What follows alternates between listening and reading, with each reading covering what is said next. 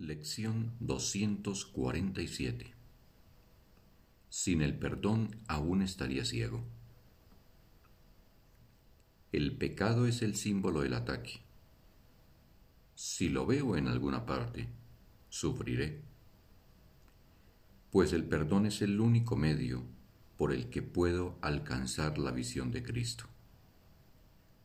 Permítaseme aceptar que lo que su visión me muestra es la simple verdad y sanaré completamente. Ven, hermano, déjame contemplarte. Tu hermosura es el reflejo de la mía, tu impecabilidad, la mía propia. Has sido perdonado y yo junto contigo. Así es como quiero ver a todo el mundo hoy. Mis hermanos son tus hijos. Tu paternidad los creó y me los confió como parte de ti, así como de mi propio ser.